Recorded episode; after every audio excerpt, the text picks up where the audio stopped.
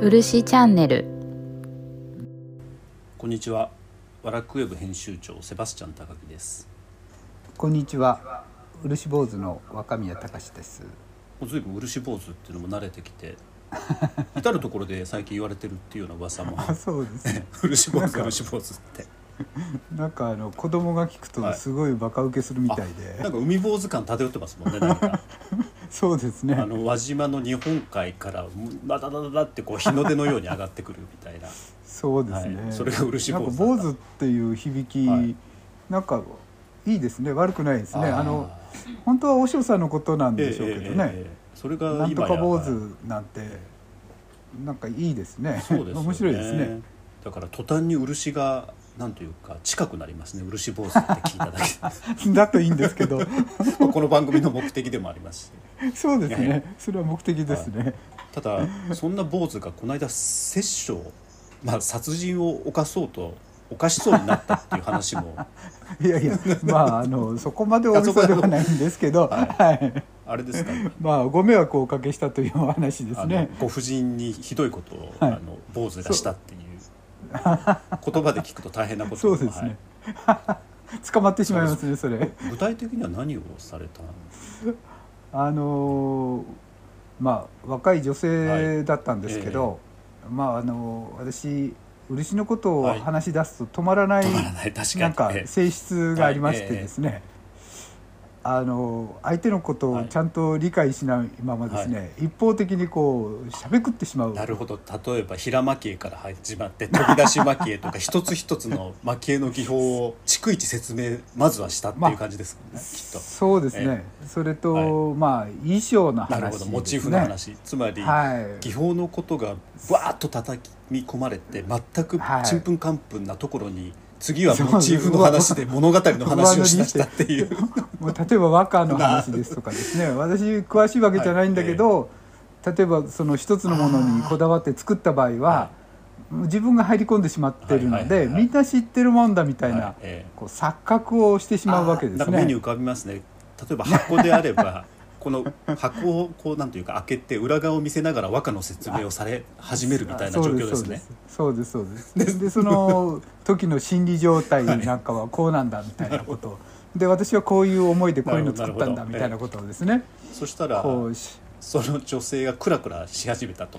そうなんです、あのまあその私の目の前ではね、はい気を使ってですね、あの嫌な顔一つ見せずに頑張ってですねね頑張って。ねあの去っていかれましたですけれど、まあ後からそれから数ヶ月後、後から聞いた話だと別の会に行って、はい。あの救急救急隊っていうんですかね、あの救護室っていうんですかね、まあ、百貨店のなんかそういう救,、救救急室みたいなのあって、そっちに運ばれていったみたいで。なるほど。知恵熱を出しちゃったってやつですね。そうそうですね。あのまあいわゆる消化不良みたいなものでしょうか。だから食あたりじゃなくて漆あたりしちゃったっていう。そういうことですね。漆あたりっていうか 若宮あたりなのかもしれませんけど。まあ、あの前回もちょろっと、ね、紹介したと思うんですけど蒔絵とか漆ってそれだけ一作に込める情報量が多いのでそうですね。一つ一つ丁寧にやる必要があるんだなっていうのを。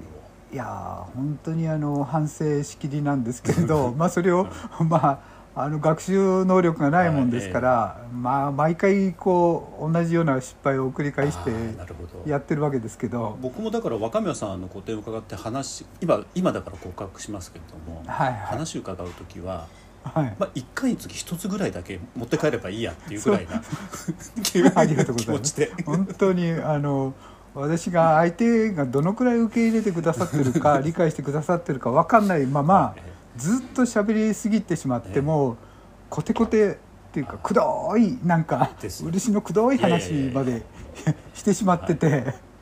まああの認識がありながらやってるとないう確信犯でもあるんですけど。で相手が打ちのめされると。そうそうそう。ず具合悪くなってしまって。本当申し訳なかったんですけど。それだけのものがやっぱり蒔絵にはあるっていうことなので今日もやはりテーマをはいものすごくピンポイントに絞ってですね、はいあの蒔絵の歴史の話をまた続けていこうかなっていうふうに思うんですけれども、はい。お願いいたですからします今日のテーマは輸出漆器ではい。中でももう時代もものすごいピンポイントなんですけど桃はい山はい。ですよね。はい。でしかもですねその用途が何かというとこのキリスト教の儀式用の道具。はい。それに蒔絵が使われてたっていう話だと思うんですけどそれ、はい実はあの京都国立博物館の企画展で見るまで、はい。全く知らなかったんです、そんな使われ方があるのかなって。ね。まあ知らない人はやっぱり知らないですよね、で例えばどんなものにこれって使われていたんですか？あのキリスト教ですから、まあ、はいええ。聖書はい。を読むので、はい。やっえぱり献台っていいますか、聖書を立てかける、はい。はいそういう台なんかに使われてましたですね。えキリスト教の方々にとってはものすごく大切な道具ですよね。あそうですね、はい。あのまあ日本でも、あのなんて言うんでしょうあの講談師の方ええ。なんか献台なんて使ってこう喋ってらっしゃる方いらっしゃいますけどすごく豪華で、はい。すごいの使われるんですけど、まあすキリスト教ですからうん。宗教道具ですので、それよりも増して、はいそのすごい、えー神々しいものといいますかですね、なんかこう霊力がうん。降りてくるようなものを使うわけでしょうけれど、これ一つちょっと例にとって話をするとえ花入れかご？なんだこれ。はい、ものすごいことになってますね名前が。もう読めないです。ちょっと待ってくださいね、これはあのななんて言うんでしょうか。花入れかごメモ、えっと蒔絵螺鈿初見台。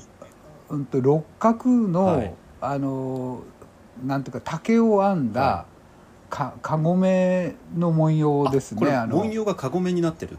かごの六角なんですね、はい。あのあの竹編むと六角になりますのでね、えそれを、まあ、螺鈿はい。でこう表して、えはい。えーいるわけですね。螺鈿で一つ一つのこのかごめというか文様を描き出して。そうですね、はい。三角形の螺鈿を、えっと六角形に組み上げましてなるほど。で中に何センチくらいでしょうかね、うん。1.5センチくらいでしょうかね。そのくらいの六角形を作ってるんですね。それがもう全体にこうビタッとこう張り巡らされているというこれ実物見るとすごいですよね。すごいですね。手間手間というか、は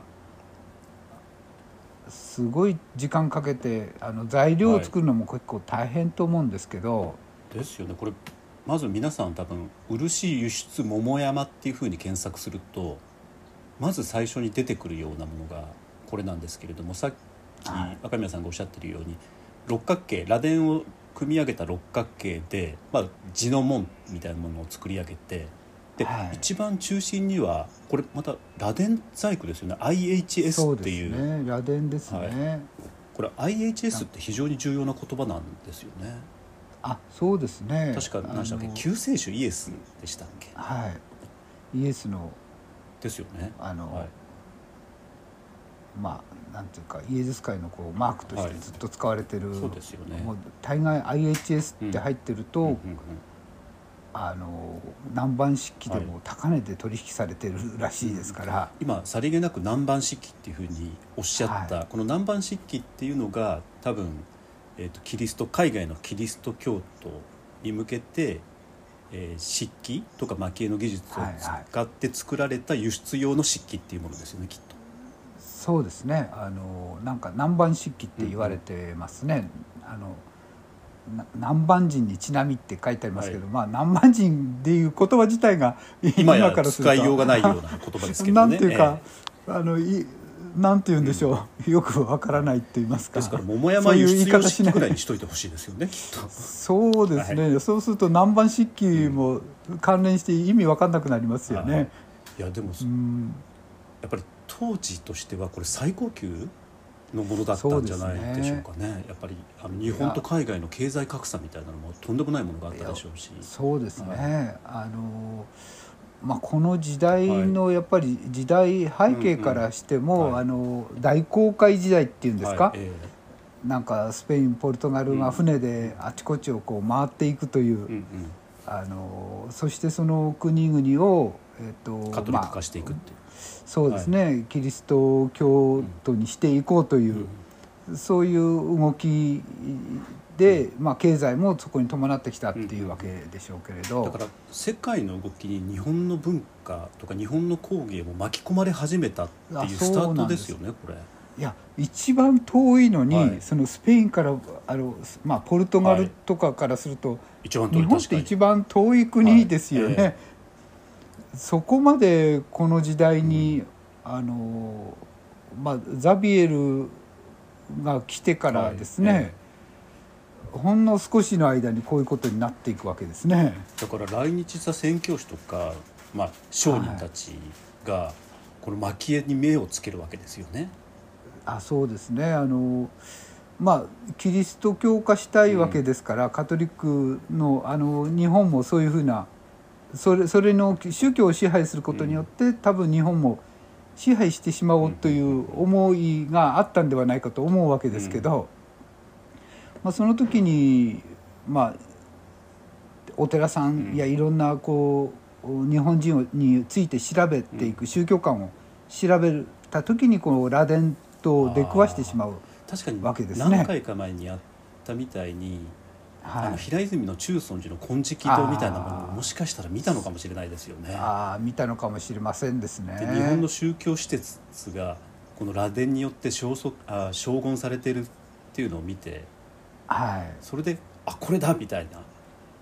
そそうですね。その螺鈿とはい。漆の黒っていう、うんうんうんうん。まああの黒っていうあんまりその西洋では好まれない色だったと聞きますけど、日本ではその黒を利用して螺鈿をバーンと引き立てるとなほど。コかントラストを生かしてあええ。そうですね。あと金ですね。うんうんうん蒔絵の金粉ん。なんか真っ黒に巻くとすごくこうコントラストでギョッとするくらいなんかバーンとくるんですね。パンチが強い色合いですよね。確かに黒と金と螺鈿の組み合わせってあそうなんですね。なんとなくステンドガラスみたいなものあもそうですね。あのもんもねう教会にステンドグラス使ってますけど、まあ螺鈿的ですよねやっぱり、ね。まあ私たちから見ると、うん。ああなるほど。だからその、はい。まあキリスト教においてもその光というものをすごく重要視したんだと思うんですけど、確かに。だから仏教だろうがキリスト教だろうがその宗教にとっての非常に重要な神秘性みたいなものを演出する際の、そうですね、あやはりその電気がまだ世界中どこにもない時代でしょうから、その自然の光を、まあ、屋内っていうか、まあ、教会内に、まあ、日本だとお寺でしょうけど、お宮さんとかでしょうけど取り入れてその光をさらにもう一度反射するような螺鈿とか漆の光沢とか金の光沢に対して何かしら特別の意味合いというか、うん。あの神秘性を感じたんだと思うんですね。いやでもすあの貪欲ですねある意味。その キリスト教徒というかカトリックの方々って。あいやもうなんていうかちょっと想像つかないですけど、宗教的なものはやっぱり戦争に発展するくらい、うんあの切実なその何かそういうものがあるんだと思うんですね。日本だと、まあそこまで感じませんけど、やっぱりその宗教戦争って起こってしまいますので。だってありとあらゆるところからその,、ね、そこその場所の最高峰のものっていうのを自分たちのその宗教のための道具に取り入れようっていうのってなかなかそうですうんねで。その結果こういうものが生まれてくるっていうのでちょっと次のはい作品というかを見たいんですけれども「えー花鳥蒔絵螺鈿聖岩」っていうもので、はい。聖岩っていうのが聖なるかまどですかこれ？はい、なんかそんな感じですよねあ。れですよねそのこれまたキリスト教徒にとっての聖岩って図紙みたいなもんでしょうねそうですね。日本的に言うと、あの観音さんが入ってるお寿司という感じと思うんですでけど、もこれもすごいですね。すごいですね。これ何ですか？これアーチまでそのヨーロッパのゴシック建築のアーチまいでや本当ですね。作ってますよね。はい、もうなんかとても日本のものと思えないその形状デザインになってますね。これちょっと待ってください「えー、花鳥蒔絵螺鈿青岩」っていうのでこれ多分ひらがなでも入れたらパッとこれ出てくると思うんですけれども、はい。これ衣装がまずとんでもないですね。とんでもないですね、こうこうその名前だけ漢字の字面で見ると、うんうんこれ想像できないですよね花鳥本体を。って言いますからね。花鳥蒔絵っていうから。花鳥え？花鳥ですか？みたいな、はい、そしたらパッと見たらこれ花と鳥だけど日本の衣装全くないですもんね、うんまあどそうですよね。どの辺が花鳥ですかみたいな。いやこれすっごいな。まあ特徴としてはやっぱり螺鈿をうん。敷き詰めるといいますか、あのね。特にこの南蛮漆器って言われている、まあ、日本が鎖国になる前までの、うんうんうん。その輸出出現品ですね。輸出漆器は螺鈿と平蒔絵らしいんですね。もりもりですねこれもりもりですね。観音の扉になっててでそれを開くと2 3 0センチの小さなものなんですけれども内側がだから螺鈿と平蒔絵によって花がうわっとなってて、そうですね。で中央部の、まあ、一番大事な部分っていうのはさっきあの私が申し上げたようにはい。周りがゴシック建築のあのアーチ型の柱ですよね、はいはい。そうですね。これまた漆芸表現作り方ですよねそうですね。これ螺鈿が貼ってあってえっと蒔絵で金粉巻いてあるんじゃないかと思いますね。それでアーチ？を 表現しちゃうってなかなかな、いやモダンですね。今これ見てもかなりモダンですね。それでその箱の奥っていうのはこれ太陽と星ですよねきっと。そうですね。星と太陽でしょうかね、やっぱり。でさっき若宮さんおっしゃっていた、まあ、黒地に金って、まあ、非常に華やかな表現、そうですね。うわーこれはちょっと欲しいですね。このなんか奥、ん。これ漆で描いたか、えっとペインティングなのかはちょっと私今わかんないんですけど、なんか漆で描いたような感じもしますけど、この太陽の周りにあのパッとした光とはいええ。ぐねぐねしたのありますそれよね。が交互にあしられてますね。そう交互になってるそのぐねぐねの方はですね、実はあの広大寺蒔絵のですね前回の。そう、うん、装飾の中にこういうの出てくるんですえあね。そうなんですか。うん特徴的な感じですね。へ。まあそういうつながりというか流れなんかも感じたり、まあしますけれど。ーでもこの星とかを文様化するっていうその文様化っていうのは割とお得意ですもんねあそうですね。でもその文様化したモチーフの元になっているのがヨーロッパのモチーフなので なんかこれなん,、ね。なんて言っていいのかわからないような、うんなんなんかこうエキゾチックっていうんでしょうかね、なんかこう理解不能というんでしょうか。そうですね。しかもそのなんか落ち着かないというか。全体の形も このとんがり屋根というかそうですね。ヨーロッパの教会みたいになってますもんね。まあまあ教会でしょうね。まあ西岸はなんかあの、日曜日に礼拝する時にその何にもないお部屋にこれを持ってって広げるっていうものがまあ西岸というふうに聞きましたけど、はいえこれを広げる時にはすごいいい教会なんでしょうね多分。えいやこれすごい。これでも輸出木目間時代の輸出漆器がはい。結構日本に残ってたんですよね。うん。買い戻したんですか？戻ってきたんじゃないでしょうかね。あよかった。でも買い戻していただいて。多分あのそうと思うんですけど、はい。でもだから海外にはもっとあるわけですよね。から、えあの想像もつかない、うん。うんあの量が出ていってると思うんです。えこれこの先多分今日桃山やってますけれども、まあ、はい江戸とか明治の輸出漆器の話をまあしばらくしていこうかなっていうふうに思うんですけれどもあの、はい。そもそも漆器の輸輸出が始まったのはこれだっていうふうに思っていいってことですよねこの。そうですね、やっぱりあの日本うにん。イエズス会が来たのがその頃、うん。まあ1500、はい。ええまあザビエルが来たのは1500 1400 1500年の真ん中くらいですかね、はい。まあ、16世紀の半ばくらい、信長の時代ですよね。えそうですね、来てそれからまあ、鎖国になるまで、えっと1610何年ですか？そうですね、1600何年くらいまで、まあ、南蛮漆器って言われてる時代がその時代と思うんですけど、はい急激にこうやってくるんですね、ええ。まあ航海時代っていうか、まあそのポルトガルとスペインが日本だけじゃなく世て界。アジア、まあ、インドからこっちですね。あのなんていうか未開拓の地域にどんどんこう派遣といいますかこうやってくるわけでしょうけれど、まあその時にこういうのを見つけて、えっと、逆輸入してしまうといいますか、輸入して持ってってしまうっていうわけですからまああの言い方を変えるとキリスト教徒にしたかった日本が、うん、逆に日本の漆器を世界にこうじゃんじゃん広めてってくれたっていうね。あの日本の宗教観というか、うん。日本の漆器だから今でもそのこの後にどんどんどんどん続く漆器文化、うん。海外でその王侯貴族の中でどんどん流行ってくる漆器あのまあなんて言うんでしょうジャポニズムとか、シノワズリーとかってこうなっていきますけど、はそれの元はこういうところにあるのかと思いますね。だから逆にキリスト教化しようとした過程で、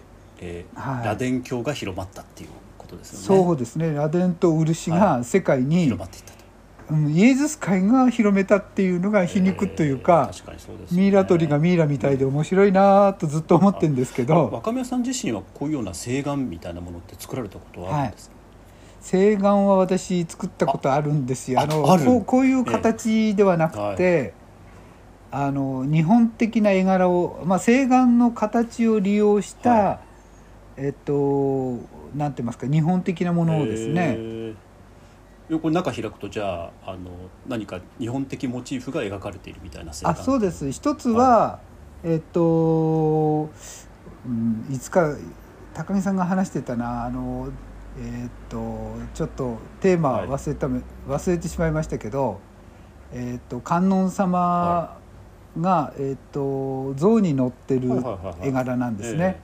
えっとちょっとど忘れして名前出てえきませんけど普賢菩薩でしたかね、象象さんに乗ってる、えええええっとなんとかの君。えっとあはいはいはいはいはいはい。えー淀淀のあのあえそうですね。なんそう。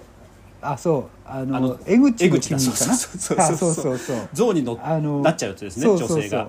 そうあのずっとその西行と話したんでしたか、そうですあれ確か。西行にちょっとあの意地悪して宿貸さないよみたいなそうそう話をした話そうそうで江口の君はい思い出しました、そう江口の君ですよね中に江口の君を想像した、あへーまあそういう絵柄をつけて外側はハスですね、ああなるほどねあの外側ハスでそれを開くと中は江口の君という衣装で請願を作ら作ったことがありますいいですねそれ開くとその江口の君が実は普賢菩薩で象に乗って天に登ってっちゃったみたいなはい物語が、はい。はいあえー、それちょっとぜひ見てみたいですね。はい。もうとても自分的には上出来だったと思って喜んでるんでもですけど。今の話を理解させようとすると まずこのこの請願の話から始めないと誰もわからないみなたいな。かなか遠いです 遠いでねす遠いです。かなり。遠いですね。だって南蛮漆器の話から始めてすぐに江口の君の話言い始めて。でなんだかもうすすでに辻褄が合わないと言いますか。辻褄は合うんでしょうけれどもその合わせるのに20年ぐらいかかりそそうな感じ、ねこの人たち何言ってんだろうって急に遠くに行ってしまいますよね 聞いてる人やも非常に面白いです。いやーそうです。あもうすでにまた今回も南蛮漆器の話をしたら25分もああ早いですね。最後にね。あの若宮さんがさっき江口の君をはい。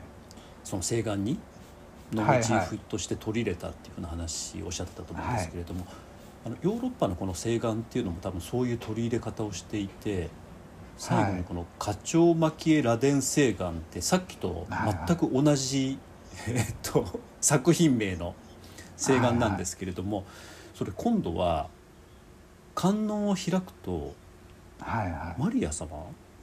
そうですね。ねとキリスト小さな赤ちゃんの頃のキリストの絵が描かれてますよね、キリスト誕生のはい場面なんでしょうかね、これは。で天使がうんうん、いますもんね。いて、はい。でこれって描かれてる絵はおそらく、はい。あれですよ天ぷらかなんかですよね。そうですね、はい。これは湯葉ですその西洋の、はい。金箔貼ってこう、はいこすりつけた感じですね、あの、まあ、油絵の具って言いますか。ですから周りの装飾は螺鈿と平蒔絵。はい。で描かれているというか装飾されていて中を上げると開けると湯河によってキリスト誕生が描かれているっていう、はいこうなんていうか日曜合作みたいな。いやすごいなんかコラボレーションですね。しかも、うんハイレベルですねこれは。こういうのもあるんですね。いやーこれが面白いその南蛮式の面白いところはこの辺ですね、だって螺鈿とか蒔絵で装飾して開いた中に油でな なんというかキリスト誕生の絵が描かれているっては発想としてぶっ飛んでますよね結構。い、いやーその絵柄もですね、あの全体的にはこれ七宝つなぎといはい。う日本のその絵柄なんですよね。はい、あのあのだから額みたいななところに描かれた。そうですね。丸いところがこう丸が全部つながっていてその丸が重なってるところが、えっと、螺鈿になっているという。へで片方の扉の裏側にはうんこれ富士の花でですよね。富士は西洋ではどうか知りませんけど、はい。日本らしい気がしますね。その平安から連綿と、うん。で右側これ何ですか？右側は、えっと、菊の柄。菊ですかこれ？菊菊の柄とはい。桔梗みたいな柄ですね。まあ桔梗ではないんでしょうけど、うんうんちょっとデザイン化してあると思うんですけれど、ああでもまあ菊桔梗みたいな柄が入ってますね。観音の扉開いて内側の向かって左には藤井。右はい。には菊と桔梗そうですね。でその真ん中の額っていうのはには七宝つなぎっていうふうにおっしゃってましたっけ？そうですね。七宝つなぎ、まあ、全体にははい。七宝つなぎが回っていて、それがしかも3040になってませんか？その内側の額縁っていうのは額装の中はこれ絵柄よく見えませんけれど、はい。多分菊唐草というよううですよね、ええ。柄かと思うんですけど。すごいわ。でその中にマリア様。キリスト誕生が。そしてちっちゃなキリストがうんこうすやすや寝っ転寝転んでいると言いますか。何ですかねこれは。だからよくヨーロッパの絵とか見ると額が40とか50とかになってる絵見ますけれども、あそうですねはいそれが螺鈿とか蒔絵によってこうあ作られてるっていうような感じですよね。そそうですね。しかもまあ西洋画だと額はありますけど、うん。こう扉はなそいうですよね。えでも中世のイタリアえのあね。はい。あの宗教画なんかだとうん。扉ついてるんますね。ですよね。額開くと中からはい。そうなんで天すよ。地創造みたいなのが描かれてるみたいな。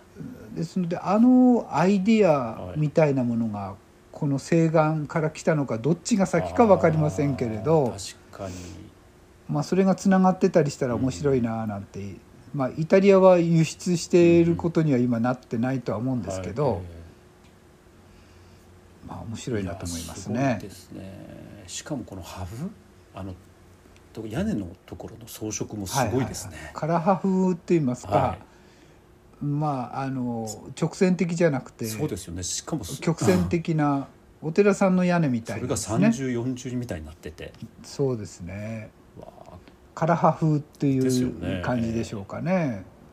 まあカラーですから中国様式って言いますか。これ九州国立博物館が持ってるんですねあそうですかこ。れ見てみてこれちょっと見たことないなまあこの手のものは結構まあこんなにいいのはどうか分かりませんけど、そこそこありますよね。あーそういうのだけちょこちょこやりますよね。こういうような企画展。そうですね、はやっぱりその漆のことも含めて、西洋とのその日本の関わりとしてはこの辺がそうですよね。なんていうか始まりといいますか、まあもちろんそれ以前にもちろんあったんでしょうけど、こう貿易っていうかそういう始まりはこの商業的も含めてこの辺でですすよね。よね。これが日本とヨーロッパの貿易のまあまあ日宋貿易とかね日民貿易とかあったとしても、はいはい。ヨーロッパとの日本との関わりという意味じゃこういうのから始まったんだっていうのを知ることもできるっていうものですもんね。そうですね、でこういうのをまあ仕入れてって、はい。あちこちで販売したわけでしょうかならる、ほど面白いですよね、うんどういうふうに販売されてたかちょっと調べてみたいでですね。作ってたのはなんか京都らしいですねそうですか。やっぱり京都の方々ってしぶといですね。京都すごいですねうん 証拠たくましいというか、そうですね合わせてきますよね。こうニーズに。いややっぱり京都すごいなと思いますねそういう意味だとしかもそのニーズに合わせてくるっていう誰のニーズかっていうとあそうです超一流の人々のニーズに合わせてくるんですよね。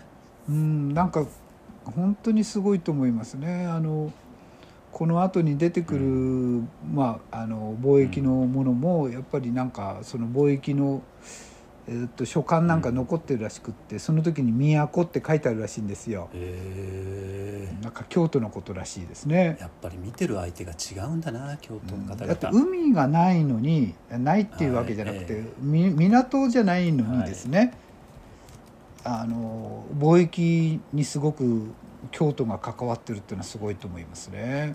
いや本当すごいそういうなんか面白さもこれこの一つ見れば分かってくるっていうのもなんか本当に深いですね今日もあ面白い。若見さん大変です今日また30分超えてしま大いました変です。あ、やばいです、ね。やばいですやばいですまたあの今はパニックになって倒れる人がいるかもしれないですあまりの情報量の多さに そうですか。